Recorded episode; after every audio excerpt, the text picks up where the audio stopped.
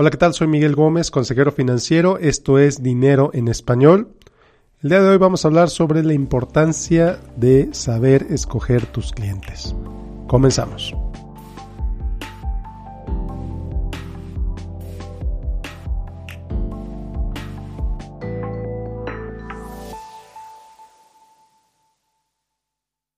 Bueno, pues antes de empezar quiero decirte que ya abrí las puertas al curso de inversiones. Hoy 15 de marzo de 2019 abrí las puertas al curso de inversiones.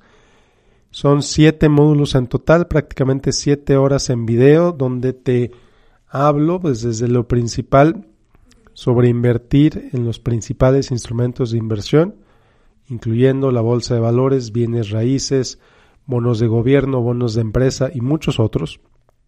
Cómo evaluar, cómo determinar en qué te conviene a ti invertir de acuerdo a tu situación. Y bueno, pues si te interesa tomarlo, te estoy ofreciendo un bono adicional que es media hora de una consulta privada conmigo.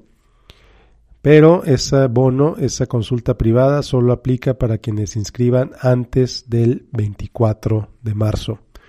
Para ver todos los detalles, toda la información sobre el curso, los módulos que contiene, el costo, etcétera, métete a www.finanzasfantásticas.com diagonal inversiones. Te repito la dirección www.finanzasfantásticas.com diagonal inversiones.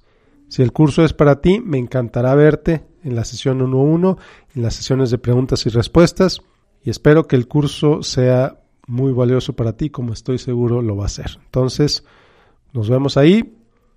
Ahora sí, comenzamos con el episodio de hoy.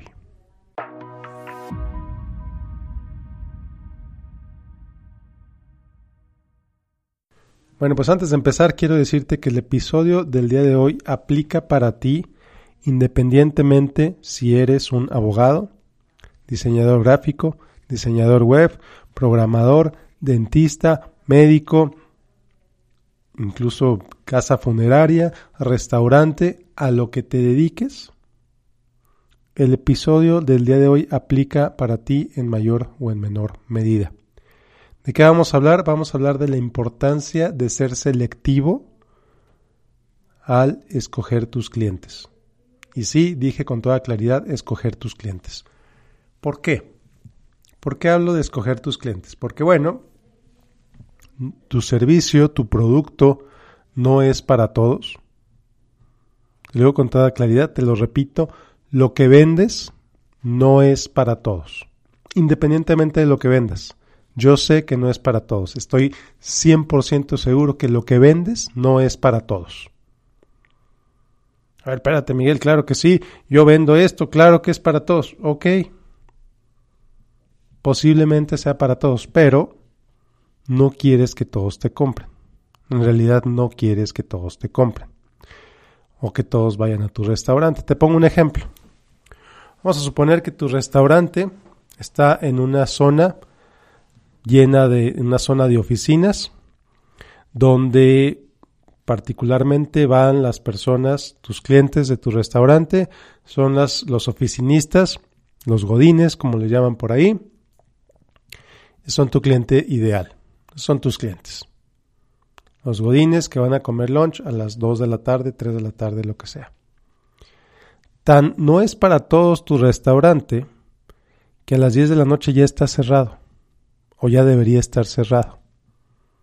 Porque tu enfoque es trabajar con godines que van a comer a las 2 o 3 de la tarde y les tienes la comida ya lista, a lo mejor ya está en una caja, ya preparado, todo listo para que lo coman de la manera más rápida posible.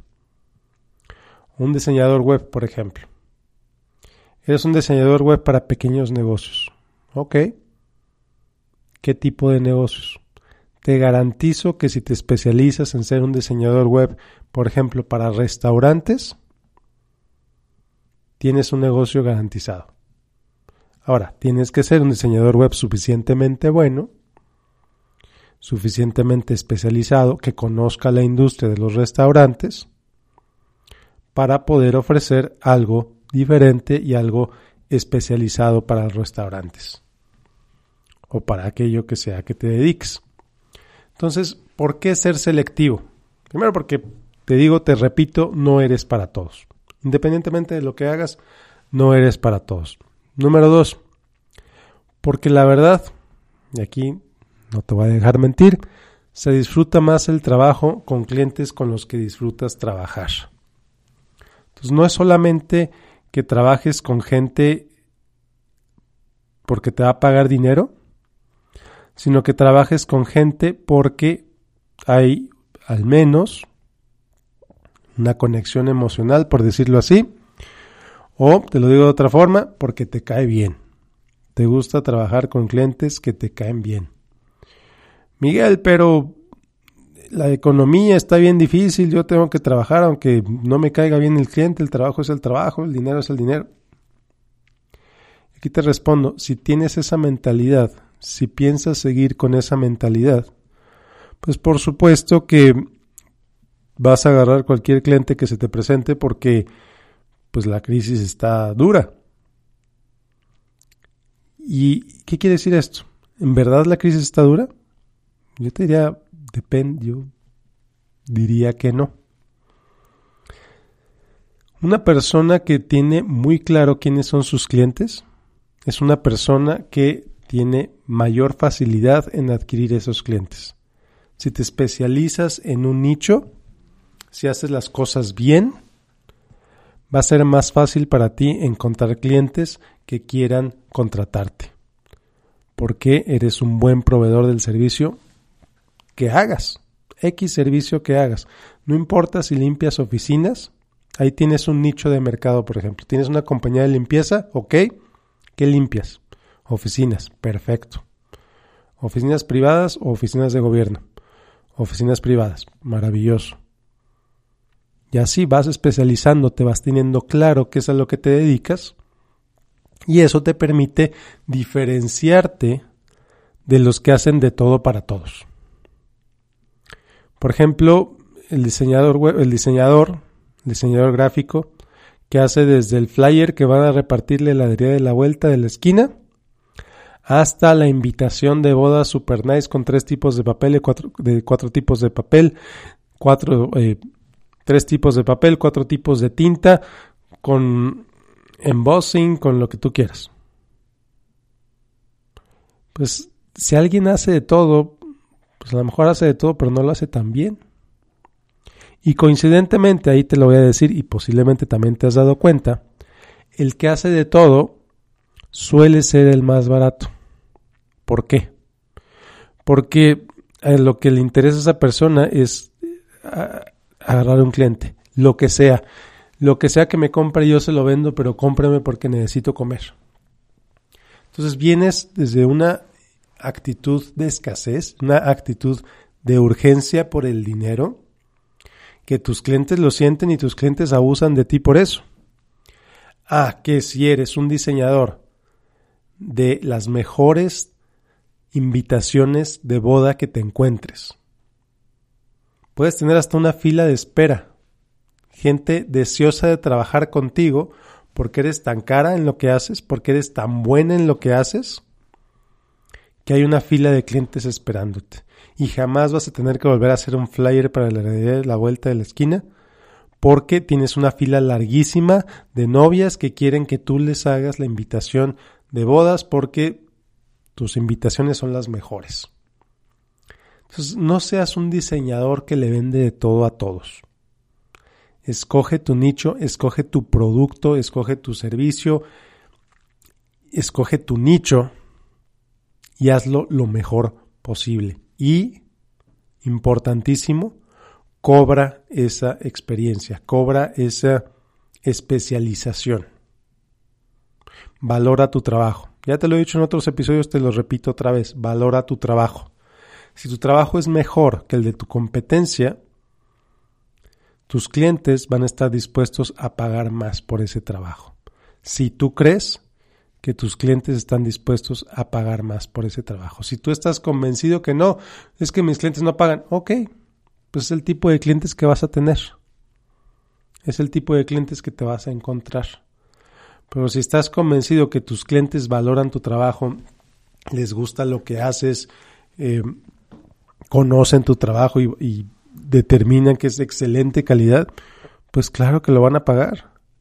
Por supuesto que lo van a pagar. Entonces, todo empieza con tu mentalidad. Y tu mentalidad empieza con tu perspectiva, con tu visión, con tu valor propio, con el valor que te das a ti como persona. Entonces te fijas cómo saltamos del tema de, de ser selectivo con tus clientes a valorarte como persona. Es que lo he visto, lo he visto, te lo digo con toda claridad, lo he visto. Y es triste ver, por ejemplo, un diseñador gráfico que tiene mucho talento, pero que no se valora y que está dispuesto a hacer lo que sea con tal de que le paguen. Y no le importa que los clientes lo traten mal, no le importa que, le paguen súper barato mientras le paguen.